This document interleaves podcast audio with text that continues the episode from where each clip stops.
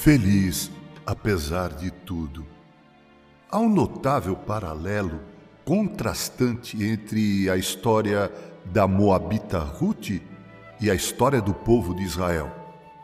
Creio que nenhum de nós pode dimensionar a alegria que os israelitas sentiram ao arrumar suas coisas e sair da terra da servidão e cativeiro para empreender marcha para uma terra que Deus lhes havia prometido dar. Todavia, a jornada foi marcada pela desobediência, pela rebeldia, pela incredulidade, pela dureza dos seus corações, e por isso foi uma jornada de tristeza e infelicidade.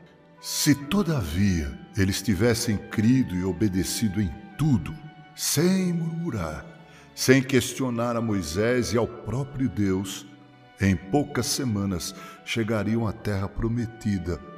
A felicidade depende de como encaramos Deus em nossas vidas. Com Ruth foi diferente.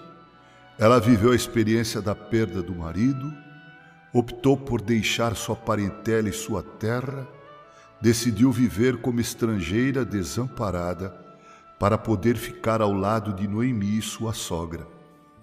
Ela saiu de sua terra, do meio de sua parentela, pobre viúva, mas quando disse a Noemi: Teu Deus é o meu Deus, teu povo é o meu povo, fez uma pública declaração de fé naquele que é a fonte de nossa felicidade, cujos desígnios e planos são perfeitos e não podem ser frustrados, mesmo vendo ela o que acontecera com Noemi.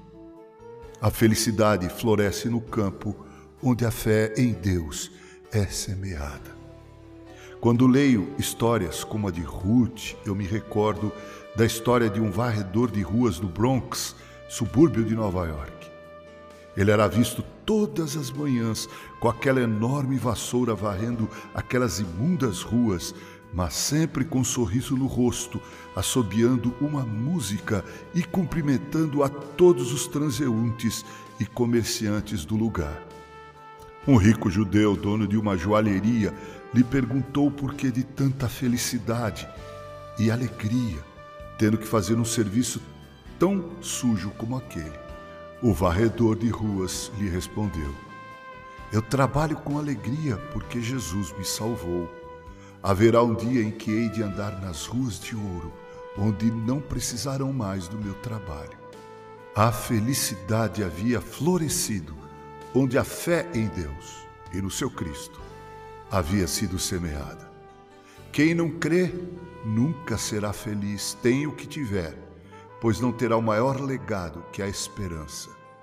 Na verdade, mostramos o quanto cremos pela forma feliz e pujante com que encaramos a vida em todas as suas dimensões. Responda-me: você é feliz? Responda com sua vida e não somente com suas palavras. Com carinho, Reverendo Mauro Sergio Aiello.